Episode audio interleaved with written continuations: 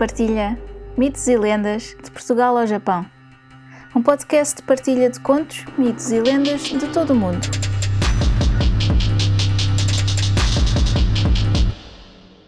Uma nota antes de começar. Todos os contos, mitos ou lendas têm versões ou variações. Esta versão que vou contar é só uma das muitas que foram passadas de geração em geração. Pode não ser a versão que conhecem, mas espero que gostem. Eu sou a Luna Kirsch e seja muito bem-vindo ao Luna Partilha Mitos e Lendas de Portugal ao Japão. Depois desta pausa do início do ano, voltamos para festejar o primeiro aniversário do podcast.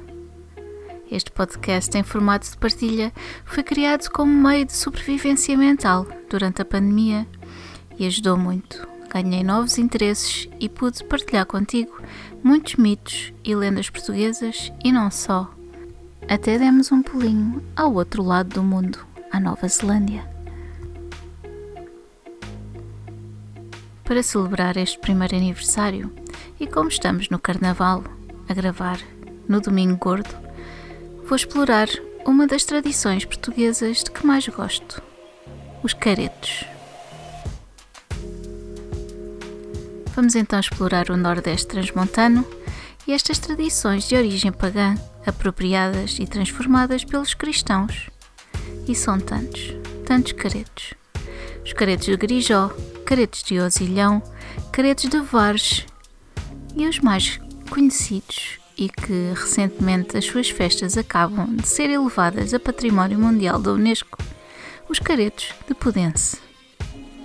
Existem muito mais caretos que saem à rua pela altura do Natal e do Ano Novo igualmente como vimos nas origens das lendas de Krampus.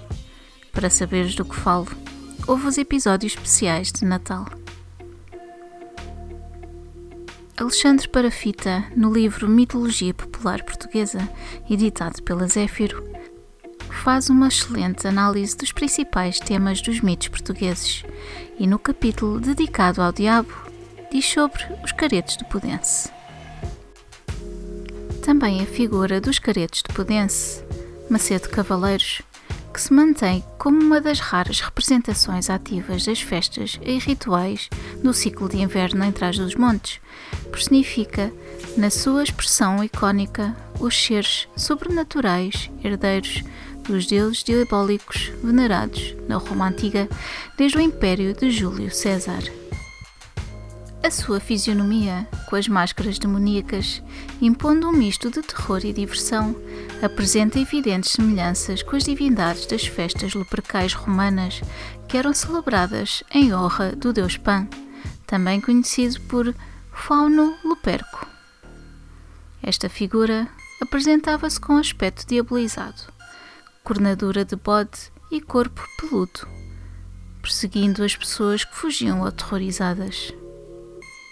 Note-se que também uma das funções dos caretos de Pudense é perseguir e chicotear as pessoas, incutindo-lhes medo, especialmente às raparigas.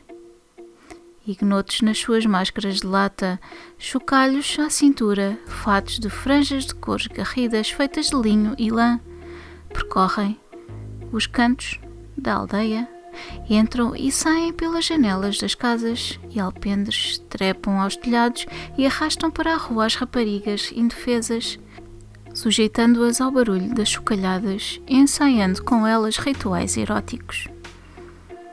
As raparigas, caso não queiram entrar neste jogo, vestem-se de matrafona, mascaradas como eles, e saem também para a rua, onde serão imunes e quaisquer fúrias ou perseguições.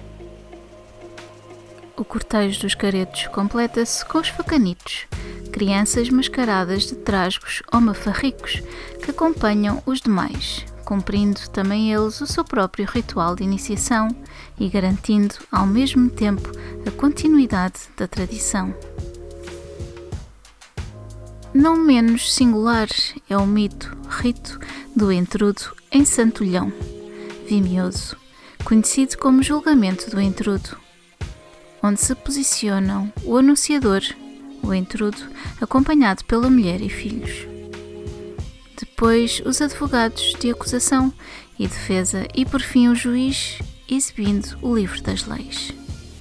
Esta alegorização do intrudo e do seu clã familiar visa responsabilizá-los pela desgraça do inverno, especialmente os males agrários, pelo que o ritual do julgamento representa, simultaneamente, o seu esconjuro e a purificação da comunidade, que assim entrará com outro ânimo num novo ciclo produtivo. Daí que, lavrada a sentença do juiz, os bonecos de palha simbolizando as figuras a esconjurar sejam queimadas na praça pública perante a azáfama do povo. Pela firmeza intemporal de algumas destas manifestações, há nelas claramente uma herança diluída dos velhos ritos romanos em honra do deus Saturno, o deus da agricultura. Nestas celebrações, conhecidas como Saturnais Romanas ou Saturnálias. Para saberes mais, podes ouvir o episódio especial de Natal e o Saturnália deste podcast. Era permitido que o poder dos senhores passasse provisoriamente para aqueles que faziam produzir os campos. Era um tempo de inversão, prazer e exagero, em que estes passavam a ser livres nas palavras e nas ações podendo expor publicamente os seus senhores, criticando-os e pregando-lhes partidas. Bom, não descurando os outros caretos, mas as minhas máscaras favoritas são as feitas em madeira de amieiro. Sem qualquer verniz ou tinta, a madeira trabalhada de cor pura e crua, simbolizando o diabo e as outras personagens da tradição do entrudo de Lazarim. Tendo sobrevivido ao advento do cristianismo, certas conotações ficaram, no entanto, associadas a figuras diabólicas. Visto representarem a proximidade da primavera e, como tal, um novo ciclo, na continuidade do simbolismo que também tem expressão nos caretos do solstício de inverno em dezembro, os caretos no entrudo são o romper com a carga negativa acumulada durante o ciclo anterior a libertação da tensão do que foi proibido pelos tabus da sociedade durante o ano. Isto verificava-se através de uma associação diabólica a estas figuras, possivelmente incentivada desde a introdução do cristianismo nesta zona do país. E é também particularmente em ênfase neste lado diabólico dos caretos que parece ter especial expressão nos caretos de Lazarim é que as tradicionais máscaras comuns a todos os caretos são especialmente diabólicas em Lazarim.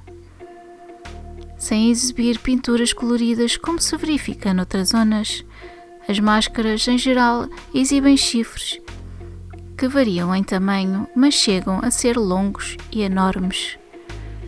Para além desta particularidade cornuda, que acentua de imediato o seu lado diabólico, estas máscaras são especialmente expressivas, com a madeira de amieiro esculpida em faces que vão desde uma expressão bucólica ou cômica até um ar maligno e misterioso que inspira respeito e mesmo temor. A juntar, os cajados de madeira destes caretos também diferem especialmente de outros. A madeira encontra-se espiralada e esculpida com curvas, acentuando a aparência infernal destes caretos de Lazarim. O seu guarda-roupa remete-nos para a natureza e para a vida no campo, como criaturas saídas da própria paisagem e atmosfera em redor, variando entre as habituais cores que são observáveis noutras localidades e indumentárias mais características de Lazarim, como trajes feitos à base de palha, barbas de milho ou folhas?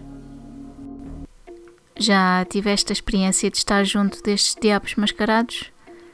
Se sim, partilha imagens dos caretos no Instagram do podcast em Luna Partilha. No próximo episódio voltamos aos castelos portugueses, depois de tantos, tantos episódios especiais e desta pequena pausa. Espero que tenhas gostado muito obrigada por estares desse lado e até ao próximo conto. Se gostaram deste podcast, subscrevam, deixem um comentário simpático e uma avaliação de 5 estrelas. Gostariam de partilhar um conto, um mito ou uma lenda? Enviem para o e-mail mitoselendas.lunaquirres.com Descubram mais no Instagram Luna Partilha. Podem apoiar este podcast através do PayPal ou comprar um café. Vejam os links na descrição. Muito obrigada e até ao próximo conto.